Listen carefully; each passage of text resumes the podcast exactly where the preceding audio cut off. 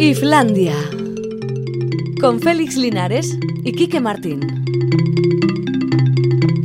A Rachaldeón, ahora son las 4 y 5 minutos y medio. Qué buen momento para empezar Islandia, qué buen momento para conectar con la cultura, qué buen momento en general. Es el que tenemos ahora mismo, así que mejor tener buen momento ahora que esperar a tenerlo más adelante, que ya veremos cómo es el momento de más adelante. Ahí está, Sir Aparicio, haciendo lo suyo. Y Alberto Zubeldia, claro, que también se ocupa algo del tema. Quique Martín sube y baja el brazo. Está un poco en plan gato chino. Hola, Félix Linares. No, hombre, le ayuda un poco a Sier. Porque no le haces tú ningún gesto. Porque no- Tito, Tito ya te ve y, te- y ya sabe cuándo tiene que subir. Claro. Ah, sube la música, bajo la música y Eso tal. eso Pero antes. no te conoce tanto, solo te ha visto en la tele. Y en la tele no mueves el brazo ni haces nada tampoco. Uy, que no. ¿Mueves el brazo? Oh, en todas direcciones, además. Ah, sí. Yo, otra cosa no, pero mover los brazos es Pero que bueno, no, incluso no, no estás haciendo indicaciones a un técnico. estoy reforzando Vale, vale. las palabras que pronuncio. Bueno, pues aquí tienes que hacer eh, lo de mover el brazo para. No, no porque Mira. seas un gato chino, sino para ayudar al pobre Asier. Perdona, que, he descubierto que en realidad no me hacen caso los técnicos, nunca. Por mucho que mueva el brazo, yo hago, muevo el brazo y como no lo muevo correctamente, que estoy un poco desajustado, ellos no saben qué quiero decirles, entonces no hacen nada. Claro, Bueno, pero ¿qué hacemos aquí hablando de este tipo de cosas internas que no Sí. interesan a nuestros oyentes? Y si les interesan, que nos lo diga, que nosotros lo pillamos todo. O sea que, ¿querías decir algo en concreto, querido Mm. Sí, amigo? algo del ministro Uribes. Ah, De- ah, mi de- ídolo. Del ministro Mm. español de Cultura, José Manuel Rodríguez Uribes. ¿Que no le conocéis? No me extraña. No pega un palo al agua el tío. En fin, oye, pues, pues mira, por ahí va lo que quiero decir de él. Sí, sí. No sé si sabrás, pero en 2018, 2018 Hace tres años. Eso es. Hubo un consenso generalizado en el Congreso para impulsar el Estatuto del Artista. Es más, se aprobaron por consenso eh, más de 70 medidas para que fuera una hoja de ruta. Pero es que la aprobaron prácticamente todos los diputados del de- Congreso, todos los grupos del Congreso. Bueno, oye, llevamos desde entonces y no da un palo al agua. Ya te digo. Ahora, que no le interesa, que no está por la labor, que... No, es que el otro día le igual. preguntaron al ministro, oiga, ¿y qué pasa con ese auto del artista? Que es muy importante porque en esta situación pandémica Ujú. todavía más relevancia en la aprobación de un estatuto que permita que llegue dinero a la gente mientras se está creando, porque eso es una cosa Se, importante. se les ha muerto Javier Reverte en medio, que fue de los que Ah. más luchó por este estatuto. Efectivamente, efectivamente. Y nada, esto ni se inmuta. Pues ha dicho que sí, que ha mandado una... Es que me ha hecho una. Habrá que una comisión. No, para- espera, espera, espera. Que ha mandado una carta a los diferentes ministerios afectados, porque sí que es cierto que aquí hay muchos ministerios afectados, Alta industria, supongo. para hacer una comisión. Ya te digo. Hombre, me por ag- me favor. agotas un poco, Desde colega. Mm. 2018, que hay un consenso bastante amplio en todo el Congreso. No sé. Ujú. Oye, el 3,2% del PIB del Estado español Mm, lo da la cultura. ¿Ves? Es que, bueno, pues si no quieren aprender por la parte cultural, porque aprenden por la parte económica, que parece que algunos solo se mueven por ahí. Se mueven por ahí. Mover Por y económica. no son palabras que No. deban figurar en la misma Parte, frase. parte económica. Hay Uribes, Uribes, que nos tienes hoy. hoy Bueno, en cambio, en cambio, los de este programa Sí. vamos rapidísimos. Hace unos días, la semana pasada, os dijimos, Amazon compra Metro Goldwyn Mayer.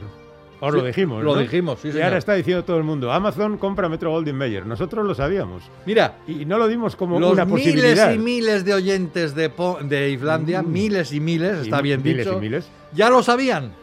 ¿Por qué no les preguntáis a, los- a los Cinco oyentes días antes de que hayan firmado el acuerdo. Y ahora lo saca todo el mundo, todo el Porque mundo. tenemos contactos. Claro. y sabemos a quién preguntar. Y por otra parte, sabemos que si Amazon quiere comprar algo, lo compra. Ya. Que para eso tiene pasta. Sí, por cierto, hoy también todos los medios eh, se hacen eco de que Gorka Hermosa por fin va a tocar con la Filarmónica de Berlín. Que nos lo dijo el otro día en la entrevista que hicimos con él. La verdad Pero- es que hay que escuchar Islandia si sí, quiere sí, estar. que un nos poco- lo dijo Mm. que iba a tocar, ya Mm. que estaba contentísimo. Nada, bueno, este fin Bueno. de semana va a ser. En cambio de eso, ¿Qué? yo estoy triste porque ha ¿Por muerto? William Shakespeare. ¿Eh? Sí, sí, lo siento, ha muerto William Shakespeare. Tenía que decírtelo tarde o ¿Pero qué temprano. pasa? ¿Ha resucitado y ha vuelto a morir No, o qué? William Shakespeare fue el primer hombre mm, vacunado en las Islas Británicas. Ah, es verdad que se llamaba William Shakespeare. sí. Efectivamente. Fue una lección a. No, así, A dijeron, voleo, a ver, a un, a uno, voleo, uno. Pues este que se llama Que se William llama Shakespeare. William Shakespeare, ya Sí, está. sí. Y ha muerto con 91 años, pero no por el COVID, sino por Ah, otras afecciones que tenía de otro enfermedades tipo. por ser mayor. O sea que, pero es, es curioso, llamándose William Shakespeare, Sí. y su nieto le conocía como Pop Pops. pero, bueno. Pero, pero que falta de respeto por parte de las nuevas falta de- generaciones. falta de respeto y sobre todo eh, una desconsideración hacia la historia Hombre, cultural británica. Este niño, ¿qué educación le han dado? Por favor. Pues esto no será el abuelo, serán los hijos. Pues sí, pero Los bueno, me, lo- me da, me da igual. Ese niño está condenado a la ignorancia. Mm. Porque si llama Pop Pops a William Shakespeare, pues a saber qué es lo que va a pasar. Hay un estudio por ahí que dice que los bestsellers Mm. han crecido 150 páginas en lo que va de siglo, de media. Así que nos aburrimos tanto con ellos. Por eso. Pero, eh, y, se preguntan por qué. Pues no está mal la reflexión, es cierto, porque llegados a cierto punto de Sí, precio, sí. los 20 euros Sí. aproximadamente, eh, la relación eh, precio-páginas, número de páginas, es mm, más llevadera para el consumidor. Ya. Es decir, que ya si te van a cobrar 21 euros, lo más probable es que el libro pueda tener 500 páginas y si tiene 700, pues te van a cobrar 22. Mm. Mientras que las primeras páginas son más caras. Este puede ser un motivo. Otro de ellos es que como las editoriales solo están buscando eh, el éxito a cualquier precio, pues han decidido que la, la apariencia del libro sea potente. Pero ¿quién se termina esos libros, de verdad? Mm. Y Ah, luego bueno, los, gente, los autores, Mm. eh, imbuidos de su importancia capital en el devenir de la historia, pues ahí están. Conozco a un autor que cada libro que publica son 100 páginas más. 100 páginas más. 100 Sí. A ver quién lee la novela número 10. Esto claro. lo empezaron todos los estadounidenses, ¿te acuerdas? Que hicieron unos tochazos a partir de los años 60 principalmente. Sí, pero de, bueno. de, de novelas mm, de género principalmente, policíacas, de fantasía. Es verdad, antes los ficción. thrillers costa- eh, tenían 250 páginas. Pues no, no. Ahora tienen 550. Pues los americanos, yo creo que eso fue, ¿sabes qué? Cuando empezaron Mm. a vender los libros en los supermercados. en los grandes malls americanos Sí. empezaron a vender los libros y la gente decía, ah, yo pues gastarme todo este dinero para un libro que tiene solo 200 Mm. páginas no me lo gasto. Eso. Y entonces se dieron cuenta y dijeron, eh, hay que escribir más. Vale. Porque así vendemos más los libros. Qué aburrimiento, Y- por sí. favor. Mm. Stephen King al principio escribía suave y luego empezó a a aumentar páginas Ah, en no los creas, libros. no creas. Eh, Salem Slot, que es su segunda novela, ya tenía unas cuantas páginas. Pues igual se dieron cuenta en ese Igual- momento que había. Igual que tenemos estropeado el, el WhatsApp, ¿eh? Ah, porque sí. no ha entrado ni uno. Ah, sí, aquí aparece uno. Ah, Ya me vale. extrañaba que con lo de William Shakespeare no hubiera habido un poco de pique por parte de los oyentes. Lo de William Shakespeare, que bien escribe Predictor, nos indica que la probabilidad de morir tras la vacuna es del 100%. Es verdad, bueno, es alguna bueno. vez nos vamos a morir. Es bueno. Es muy bueno. Bueno, por otra parte, hay otro dato que supongo que hará felices a muchos mm, tendentes al fraude, que es que a partir de ahora en España el plagio de las tesis doctorales prescribi- prescribirá a los tres años. Es decir, tú te chuleas una tesis doctoral entera y a los tres años ya está como si no hubiera si pasado no- que nada. es que si no te, han, na- no te han pillado, además, claro, nadie te puede quitar ningún título. Mm, Claro, claro, Claro. porque ha prescrito, está- muy bien. Yo, de Ah, hecho, sí. me voy a hacer varias tesis doctorales de aquí al año que viene. Vete soltándolas. Sí, si alguna te la quitan, seguramente alguna llegará al límite de los tres Por años. eso, sí, sí, Ah, sí, ya, ya. se trata de eso. Uy, qué flojeras está la cosa esta de la ley, ¿eh? y todo esto sin tocar el estatuto del artista. Eh, artistas, artistas. ay, artistas, Bueno, que el primer festival multiusos de todo el mundo mundial, más o menos cercano, tendrá lugar entre el 8 y el 10 de julio en Cataluña, el Festival Cruïlla, que reunirá en cada sesión a 25.000 personas con test de antígenos, con mascarillas, pero sin ningún otro tipo de limitación. Mm, y les van a dejar en Cataluña entonces, ¿no? Sí, sí. Y cada día tendrás que, cuando vuelvas otra vez, si es que vuelves, tendrás que hacerte otra vez el test de antígenos. En total serán 75.000. Pues te voy a decir una cosa. Si cuesta entrar en los festivales a la manera normal, En estos- haciendo los test estos, Pues, pues tienes que ir Vas a tener que llegar un a día la- antes. A las 10 de la mañana. Porque, Te vas a las 10 de la mañana con un bocadillo. En fin. Mm. Bueno, hoy tenemos muchas cosas ¿eh? en el programa. Te- Vamos a hablar de teatro, vamos a hablar de digitalización, vamos a hablar de música, eh, Festival de Teatro de Olite, digitalización en Euskadi, eh, novedades musicales con Jerry. Así que, no sé, ¿hay que decir la dirección o...? Yo si quiere la digo, ¿eh? pero, Venga. pero yo creo que es innecesario. Bueno, aquí tenéis el WhatsApp, que es el 688-840-840, donde nos llegan mensajes como libros tochos. Las mesas son cada vez de peor calidad, tiene su Mm, lógica. sí. Eh, el teléfono de la audiencia, 901 440404 o el correo electrónico iflandia.itv.eus. Pero estos medios no los tenemos aquí en el locutorio. Así No, que si solamente- queréis solamente- intervenir en el programa de alguna manera, pues ya sabéis, el WhatsApp, que es la media oficial. Bueno, vamos a poner un poco de música. Música de un dúo que se dio a conocer hace dos años cuando publicó un EP y sobre todo el año pasado cuando en plena pandemia publicó su primer disco Fuerza 3. El dúo lleva el curioso nombre de Pimpilimpusis. Anda, Este está, está afincado en Barcelona y lo forman una vasca que se llama Anne Bárcena y una catalana que se llama Raquel Pallés. Practican una mezcla de pop garajero y post-punk muy fresco, divertido y también combativo. Acaban de publicar una nueva canción, la primera que graban en euskera, porque ellas habitualmente cantan en inglés. Se titula R y habla sobre la violencia machista. El vídeo es brutal. Brutal por lo, por lo que cuenta y brutal por lo bueno que es el vídeo. Son las Pimpilimpusis.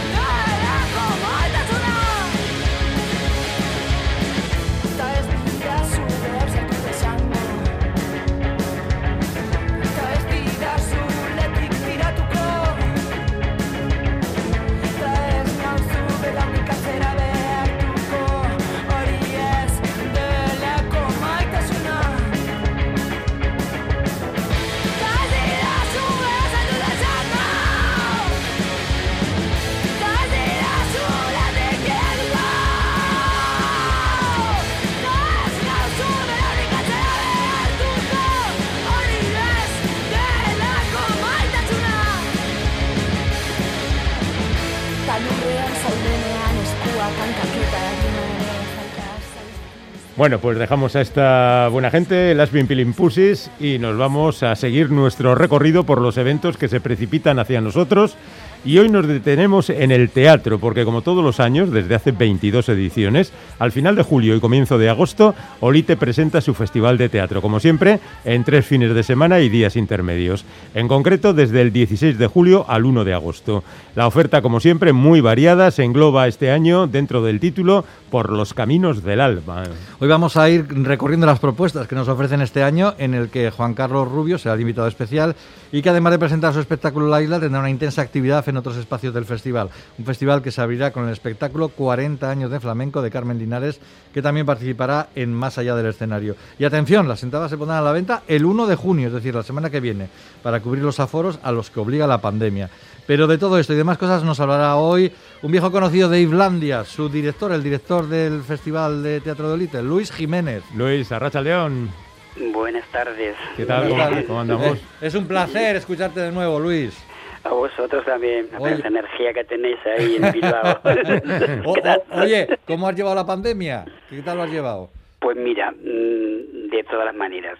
De todas. He bailado, me he vuelto loco, me he bailado en mi casa de todo, desde cumbia colombiana a flamenco.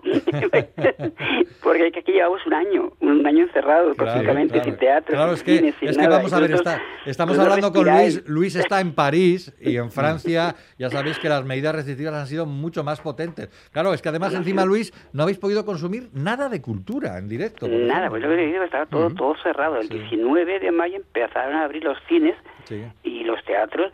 Y bueno claro hay, la situación es tan tan catastrófica en, ese- en este momento que hay teatro que ha decidido no abrir ya hasta septiembre. Es decir en un mes de junio y aparte claro el problema ahora va a ser cómo programamos y cómo se programa lo que no se hizo más lo que ya estaba en programa. Como Claro, en claro, Francia claro. se trabaja a dos años y en algunos teatros a tres.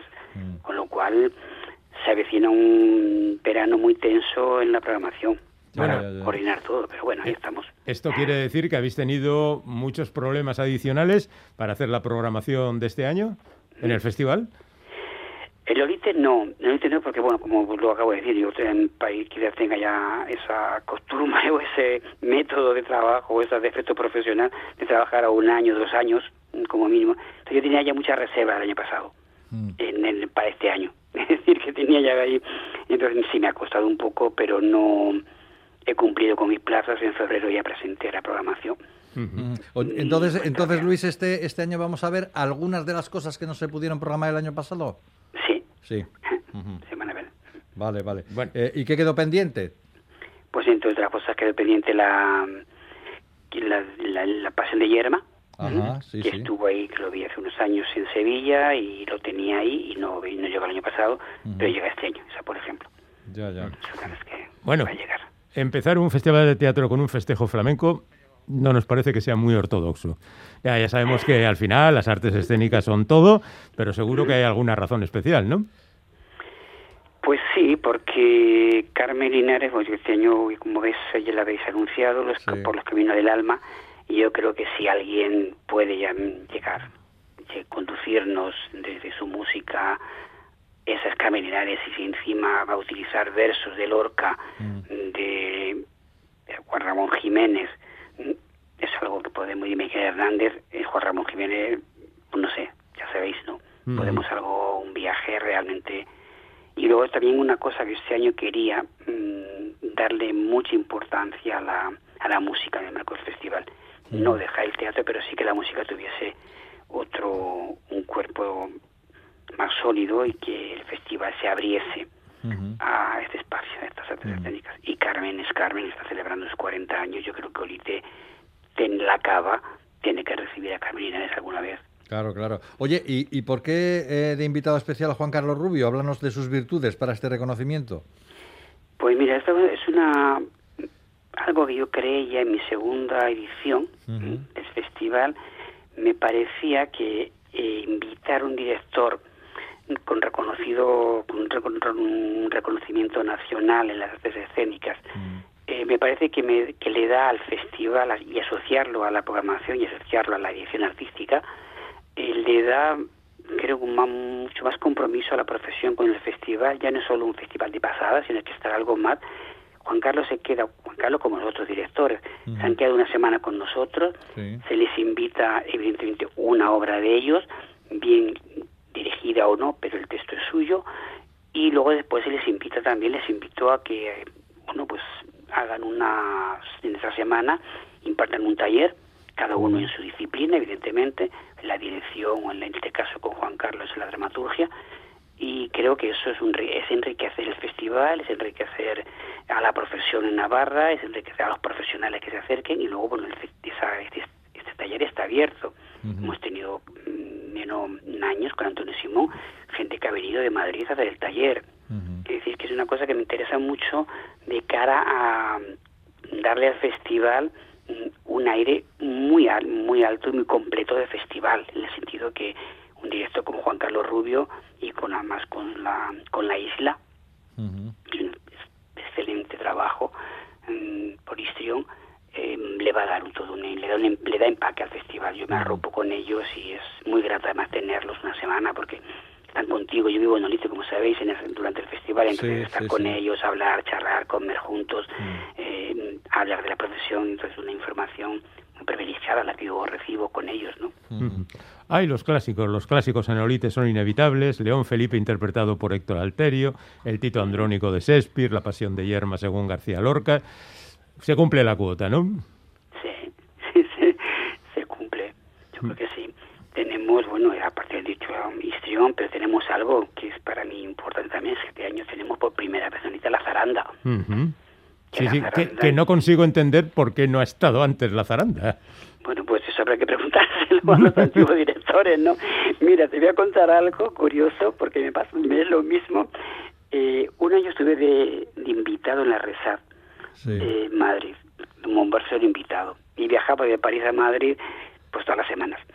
Y en ese año, eh, eh, por primera vez la zaranda estuvo en, en el español, se la programó en español. Y estaba Mario, Mario Gade, y dije, bueno, María, está bien, me parece que, que está bien que lo programéis, ¿no? Porque no, no es normal que la zaranda esté más tiempo, ya estuve más en París, en mi festival que en, que en Madrid, ¿no? Efectivamente. Mario me dijo, sí, justo por eso hay que programarlo, claro, ¿no? Entonces, son cosas como sucede, no sé por qué.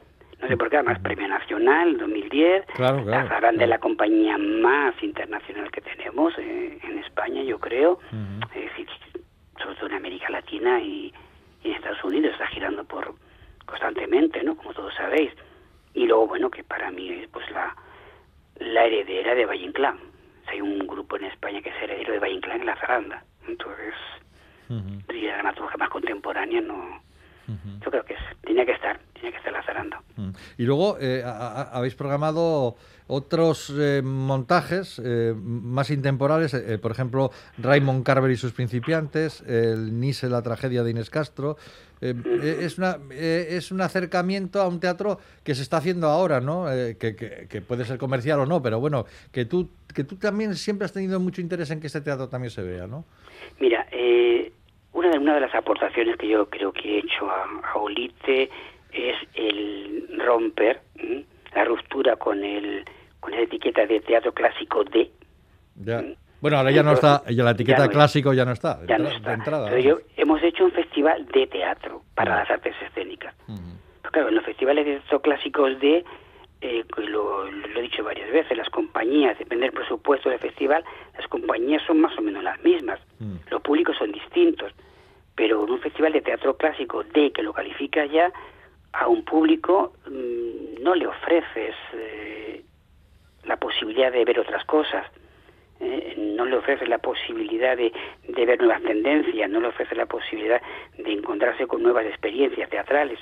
Es decir, y eso me parece que a mí un festival, o otra cosa, luego además eh, las producciones que llevamos o que intento llevar a Olite, eh, pues a veces hay producciones que, que no, no giran por las comunidades, o sea, que son proyectos que se quedan en las grandes ciudades, con- son, produ- son producciones caras, y a veces no giran por los circuitos de las comunidades, entonces yo creo que un festival tiene que tiene que hacer eso, ¿no? Tiene que, que abrir eh, las puertas a otras corrientes artísticas, mm, dar la posibilidad de que el público pueda sorprenderse con, con algo desconocido, con algo nuevo, con algo que, que no se espera, que justo pasó el año pasado, por ejemplo, con el Daimo de, de Matarile, de que Ujú. fue una gran sorpresa para el público, y debemos apostar por nuevas propuestas, ¿no? Y, y ofrecer esos espacios que tenemos tan hermosos en Olite a, a nuevos grupos, nuevas tendencias, eh, a nuevos creadores, o sea, permitirles que, que... Para mí el festival, un teatro, un festival tiene que ser un festival festivo, pero de todo. O sea, yo no estoy por, por en- encasillarlo en una, en una temática solo, ¿no? Hay que abrir. Bueno, lo que hay es un montón de grupos navarros, ¿no? Sí, ahí estamos. Hay una propuesta, digamos, siempre ha habido Navarra, como sabéis, en el festival, los- desde la poética teatral, la residencia, siempre había alguna cosa en la cava, alguna cosa en la cava y una y, eh, y en la calle. Lo que hemos hecho, lo que se está haciendo ya hace varios años, es que hemos estamos ah, abriendo la programación. Si antes era de- solo de fin de semana, desde que yo llegué estamos abriendo a jueves, incluso ya estamos ahí unos días hasta martes, ¿no? De Ujú. martes a domingo con lo cual estamos haciendo más festival. Eso mm, posibilita que esa apertura en fechas se abra evidentemente a las compañías de Navarra. Mm. Y luego hay compañías, bueno, porque estamos un poco, la idea es potenciar a los creadores. Que a veces, bueno, pues no, no, no viven en Navarra o suben y bajan y están creando proyectos con otros profesionales de otras comunidades, pero son de origen navarro, están en Navarra cerca y estamos intentando, bueno, pues que esos grupos, esos creadores tengan su, su espacio también, ¿no? En Olite. Oye, Luis, está claro que el público se interesa fundamentalmente por las representaciones teatrales, pero el festival ofrece un montón de actividades, talleres, encuentros documentales. ¿Podrías valorar el interés de estas cosas para el público en general o se hacen de manera especial para los profesionales? No, no, no, es para el público. El taller es, sí, el taller sí, el taller es para... es- Para profesionales, Es sí. solo para profesionales, claro. sí. Juan Carlos va a trabajar solo con ellos y además se va a trabajar sobre con, con el tema de la isla, o sea, la, la sí, obra sí. que presentamos, ¿no? Con lo cual, eso- pero no, pero lo- son luego los, los encuentros y el- en este caso el vídeo, el documental de Nao de Amores que va a celebrar en Olite, que está celebrando este año su 20 años de, con- como compañía, eh, es abierto al público. Y los, y los encuentros, bueno, pues una cosa muy muy informal. ¿sabes? No es, es una cosa en donde, bueno, pues se lo lleva un poco, lo llamo aperitivo teatral, ¿no? De alguna manera, porque se hace a la una de la tarde, en el Museo del Vino, Mm. que es al mismo tiempo Mm. la oficina de turismo, o sea, que no es que estamos todos mm, bebiendo, ¿sabes? Que también nos gusta, pero... que- Bueno, vale, vale. Pero es, la es, es la hora del vermú, pero en vez de con vermú, con vino, vamos. combina, así Sí, lo sí. hacemos. Además es verdad, hace un pequeño vino, un Sí. pequeño, una pequeña tapa, y es una cosa muy informal. Entonces invitamos al, al director del año, eh, algunos creadores de la de la programación y luego bueno pues son animados por periodistas que nos acompañan en el festival Ajá. como sabéis y luego este año como bueno son cinco años de, de mi trabajo de estar al frente del festival eh, hemos hecho un encuentro el último día con dos periodistas de, de Navarra de Pamplona Ajá. y con los profesionales de, de Navarra, especialmente para ellos. En el sentido, bueno, son cinco años, hemos hecho el ciclo de poética teatral que creé, como sabéis, en el primer festival, son ya pues cinco residencias Sí, y ya sí, sí. 20 producciones que se han hecho, que han salido de este, de este ciclo Que se dice pronto. que algún que se dice pronto y que algunas de verdad pues han sido presentadas han podido girar por el circuito de Navarra Sí. y bueno y estas cosas pues cuando arriesgas en proyectos de este tipo que son de 20 minutos 30 minutos que mi objetivo es justo que como primero productores es el festival pero que se, se convierte en una coproducción con otras entidades y que pueda ampliarse el proyecto con el objetivo de que final de que pueda girar por el circuito de Navarra y si el resultado es excelente pues que incluso pueda salir fuera no Claro, claro. y que, que el objetivo es moverlo moverlo y que se creen cosas nuevas y desde, desde que arriesgas, que es una función también me parece importante del festival, debemos arriesgar más que contentar, como yo digo, debemos arriesgar primero, eh, bueno, pues te arriesgas a que los resultados sean mejores, sean lo esperado, no sea lo que tú esperas al final, pero eso hay que asumirlo, entonces si lo asumimos muy... Pero ahí estamos, el proyecto es ese, ¿no? Para que esas 20 compañías pues puedan circular, ¿no? Entonces hab- habrá un balance, yo espero, hablaremos de eso, tomaremos el vino, estaremos tranquilos, a menos, y estaremos en el museo el día 1 de agosto para cerrar el festival. Muy bien, muy poco bien. es eso.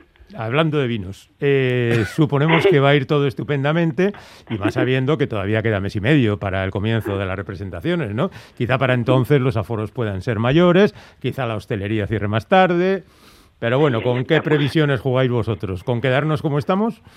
Pues mira, eh, no, estamos con un 50% en principio.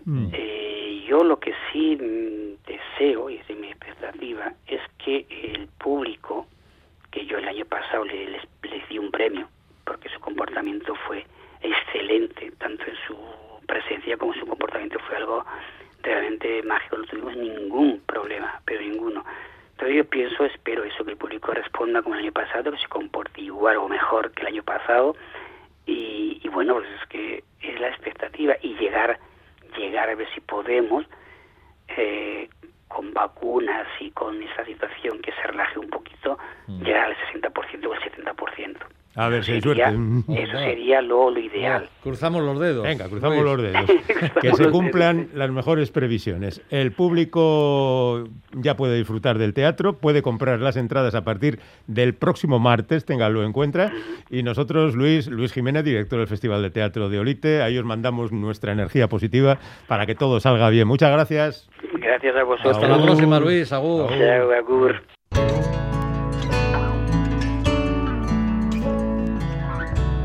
Islandia, el territorio de la nostalgia controlada.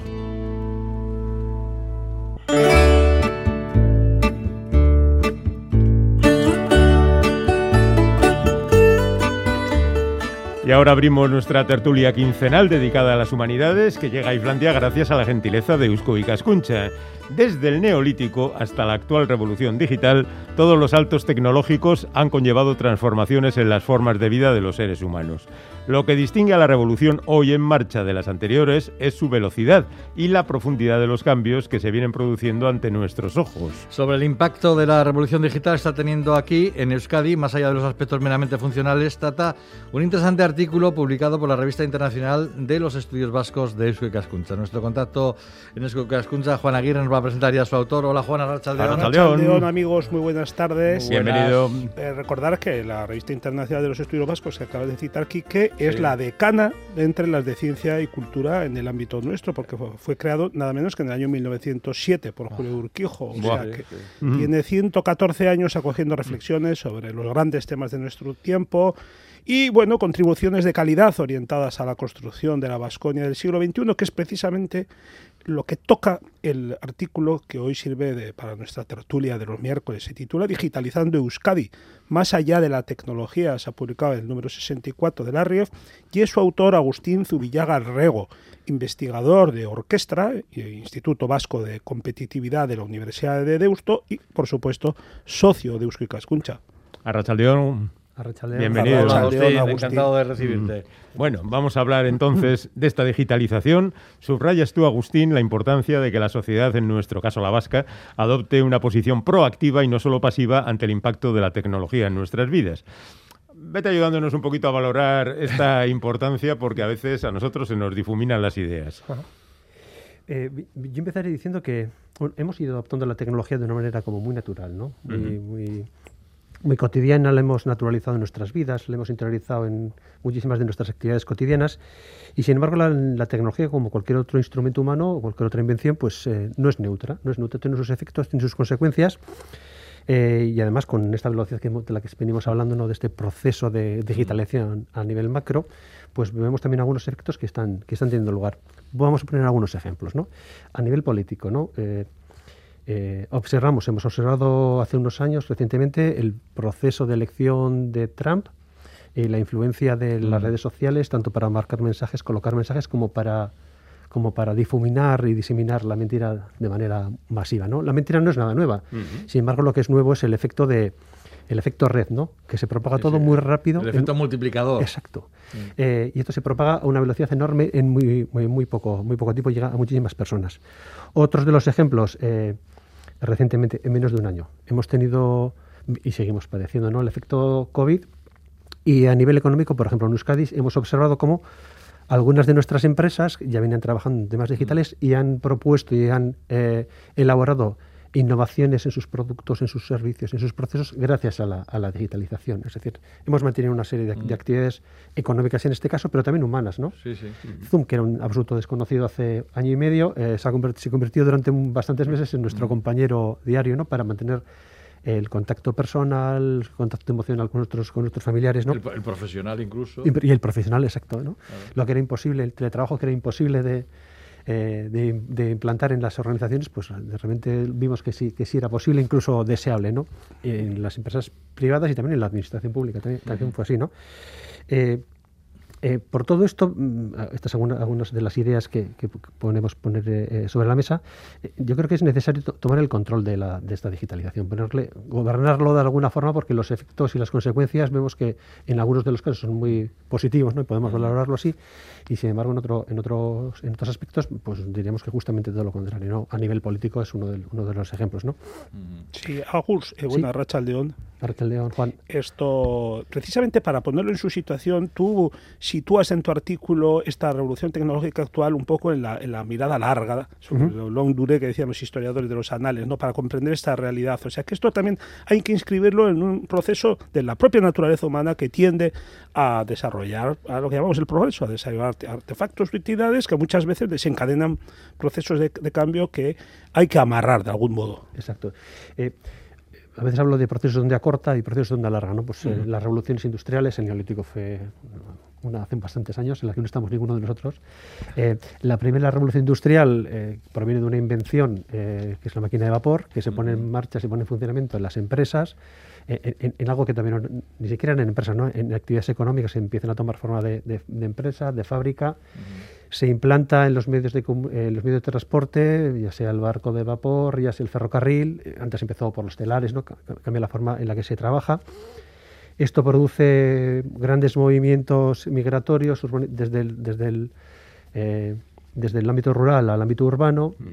Eh, entonces, mm, tenemos en la, en la, ima- en la- en la mente ¿no? Eh, la imagen de las ciudades eh, como Londres, ¿no? las ciudades inglesas llenas de humo, ¿no? en, el, proceso de revolución industrial, eh, las condiciones de trabajo de las personas se ven totalmente al- alteradas, ¿no? La banca surge con muchísima más fuerza, las grandes inversiones, la clase capitalista, por otro lado, ¿no? Y, y de esos trabajadores que estaban que ven- trabajaban en el campo y pasaron a trabajar en las fábricas, las condiciones de trabajo hacen, les hacen ver eh, lo que finalmente se llega a formular como la conciencia de clase, ¿no? Es decir, toman conciencia de quiénes son y que sus condiciones vitales habían cambiado por completo. En el caso de Euskadi, además, eh, con el paso del tiempo no solamente se toma conciencia de clase, sino que se toma conciencia de, de- de nación, ¿no? Y esos son dos grandes ideologías que surgen justamente después de los efectos de, de esta máquina de vapor años atrás, ¿no? Eh, y que finalmente tiene cambios eh, sociales, cambios políticos y finalmente cambios normativos para organizar la forma en la que las personas, las que las personas vi- vivían en, esa época.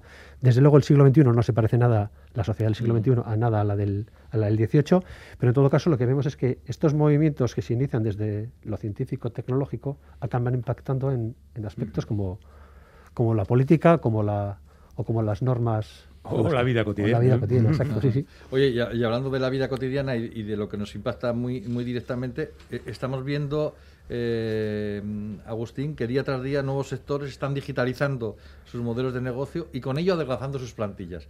Los más optimistas suelen recordar que, según enseñan las anteriores revoluciones industriales, el trabajo no se destruye, sino que tan solo se reconfigura bajo nuevas modalidades. Pero es dudoso que esto vuelva a suceder, al menos en la proporción necesaria para compensar eh, la masiva destrucción de empleo que genera la, la economía digital.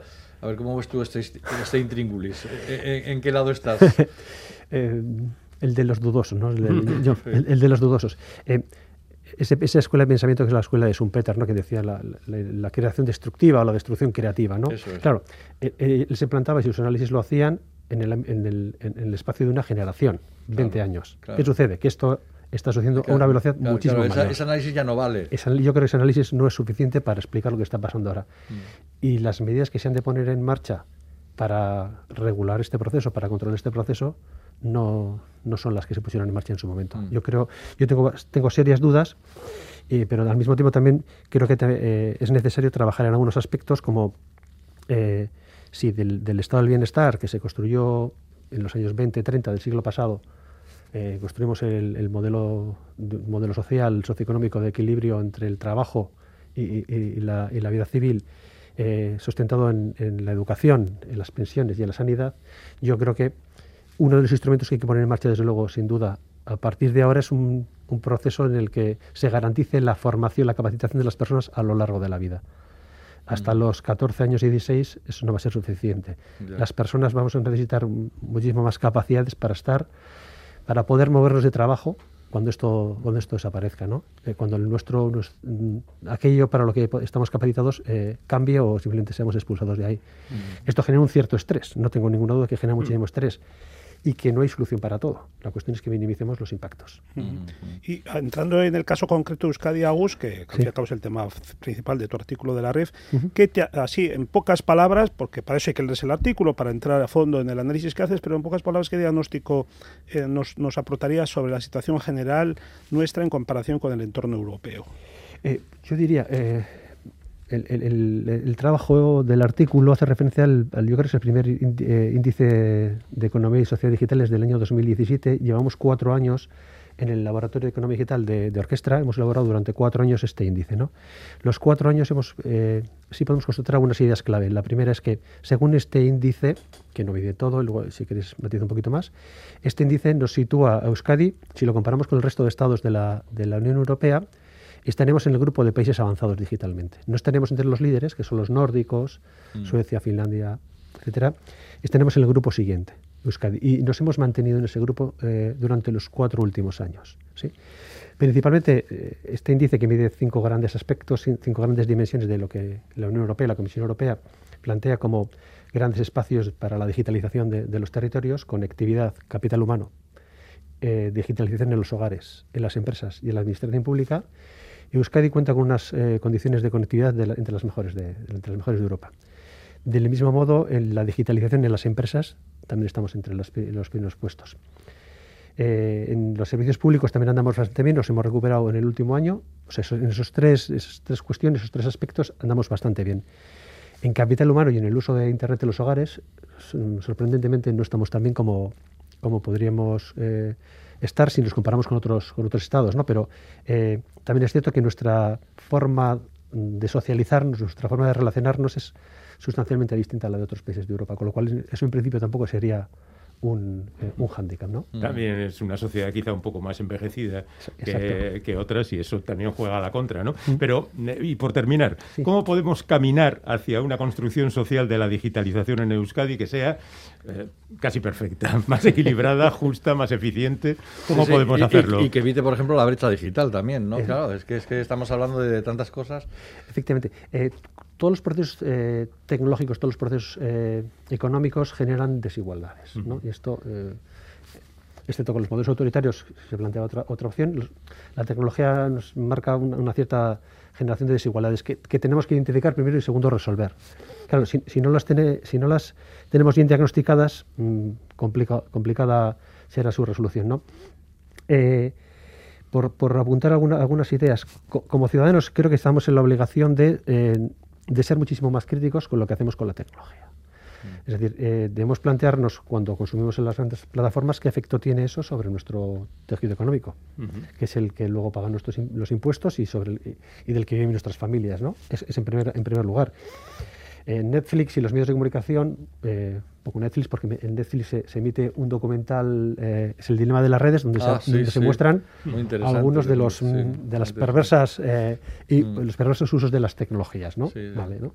Un uso mal- ma- eh, malévolo de la, de la tecnología. El papel de los medios de comunicación es fundamental para poner sobre la mesa, sobre la agenda política, estas cuestiones que no nos pasen, que no nos pasen de largo, ¿no? Eh, para que nos planteemos y nos, y nos sigamos cuestionando qué, efectos y qué consecuencias tiene este proceso de digitalización a nivel, a nivel de, la sociedad. Y por supuesto, no quiero olvidarme del, del compromiso y la obligación que tienen nuestras administraciones y nuestros gobiernos y también los agentes políticos como partidos y sindicatos para tomarse en serio este, este, este asunto. ¿no? no es un tema solamente de eh, competitividad empresarial, no es un tema solamente de desarrollo económico, sino que las implicaciones, como antes hemos ido comentando, son de muchísimo más, muchísimo más alcance. ¿no? Bueno, y también la ciudadanía tendría que concienciarse de que cualquier pequeño gesto repercute en un sentido u otro. Exacto, sí, sí, ¿Eh? así- así es. que tengámoslo muy presente. Agustín Zubillaga, muchísimas gracias por pasarte por aquí y por lo menos ponernos la inquietud en el cuerpo, que ya veremos cómo salimos de todo esto. Oye, Juan, ¿cómo se titula el artículo? Pues se titula Digitalizando Euskadi más allá de la tecnología de Agustín Zubillaga, que nos ha hablado en este rato y está publicado en el número 64 de la Revista Internacional de los Estudios Vascos. Muy un bien. oyente ya nos ha mandado el mensaje, vi ese documental y es muy bueno y necesario que la gente lo vea. Muchísimas gracias, Agustín. Agustín, hasta cuando gracias. quieras. Gracias. Bueno. Juan, hasta dentro de 15 Hasta la días. quincena, chao. Saludos, Hanaur. Iflandia, donde el que no corre, vuela.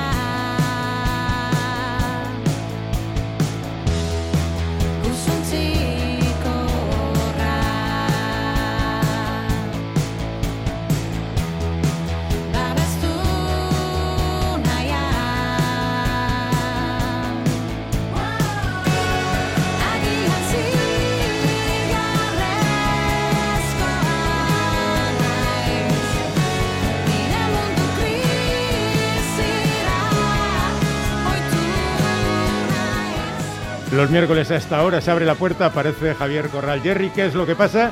Pues pasan las novedades musicales. Arracha al compañero. A Rachaldeón, las novedades musicales de aquí, las más próximas, novedades de Euskal Herria. Y bueno, pues una muy potente, porque es Cea Mais, y es su nueva canción Adore, un nuevo trabajo de esta banda Euskaldun que se compone de dos temas. Adore, que, el, que es el que estamos escuchando, y su Borroca Asi.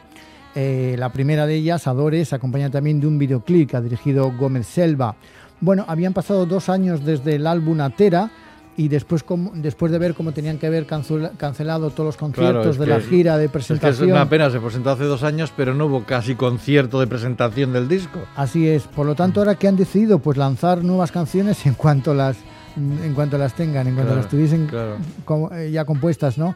Sin esperar a tener un álbum completo. Por eso, pues ahora han sacado estas dos canciones, un, single, y lo han grabado en Tarragona, concretamente en, la Casa Murada este mes de abril, con Ricky Falner, que ha trabajado, ha producido a Logmon Lesbian, a Gonsoda y otros grupos, eh, Jordi Mora, encargado de la mezcla, y luego la masterización de Víctor García, digamos un equipo importante de la música en Cataluña. Y esta canción hace referencia a la situación eh, pandémica en la que vivimos y cómo pues hay que afrontarla, ¿no? En el peor de los casos, pues seguir, digamos, abriendo caminos. Eh, por cierto, que tenemos a Llora Rentería en un podcast eh, que se llama Hey Músicos, que lo inauguramos hace cosa de un mes aproximadamente. Yo creo que no ha llegado ni un mes. Sí, sí. Y quien quiera escuchar, pues y tiene está en la Llora- plataforma, en la aplicación de E EITV Nayeran, en la- ahí, ahí podéis acceder a los podcasts y ahí está el podcast que firma Javier Corral Jerry. E. Músicos. Casualmente.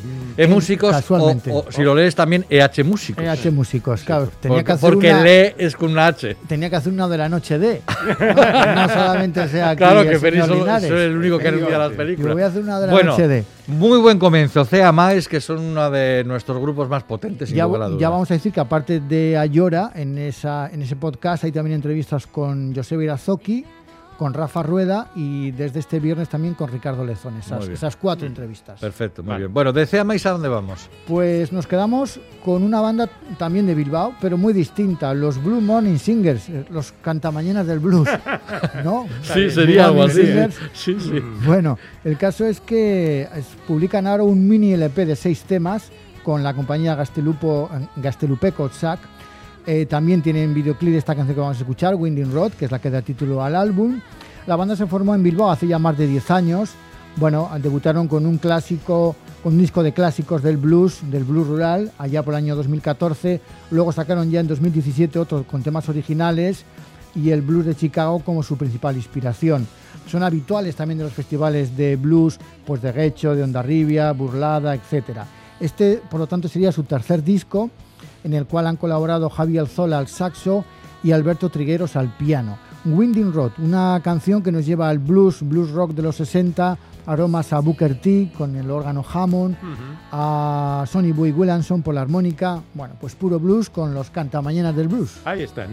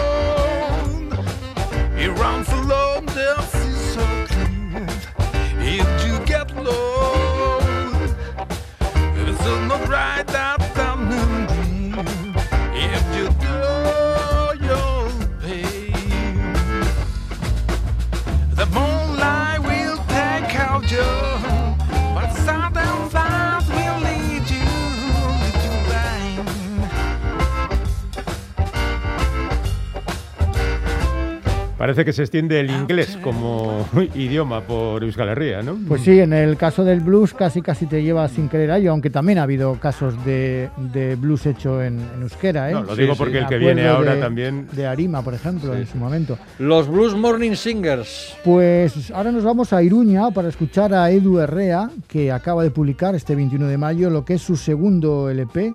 Como digo, él es de Iruña, eh, publicó en Traveling en el 2018 y ahora llega con este segundo disco que nos ha gustado mucho. Son 10 canciones eh, propias bajo la influencia de la americana, pues desde Neil Young a Ryan Adams con los J. House, Wilco, etcétera.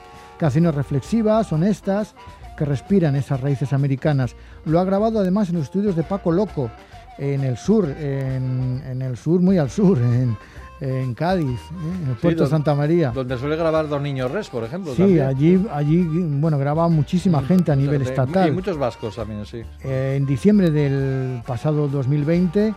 Y bueno, hay que decir, por otro lado, que Paco Loco también se encargó de guitarras eléctricas, algunos teclados, percusiones. Eh, Paco Loco es, por otro lado, eh, es también compañero de hermano de Edu en una banda que tienen que se llaman Los Jaguares de la Bahía. Y el, disco lo ha publicado entre dos sellos, Filatelia Records y No Aloha Records para su publicación a nivel estatal. El, el disco, por cierto, que no hemos dicho, se titula Se Jazz titula a Dream. Jazz a Dream, solo un sueño. Y esta canción, Writing Songs, Edu Herrea, de Iruña. A tener muy en cuenta. Con ella nos despedimos hoy. Gracias, Jerry. Te esperamos el viernes. Hasta y entonces. mañana volvemos en Islandia a lo que vaya saliendo. ¡Aún!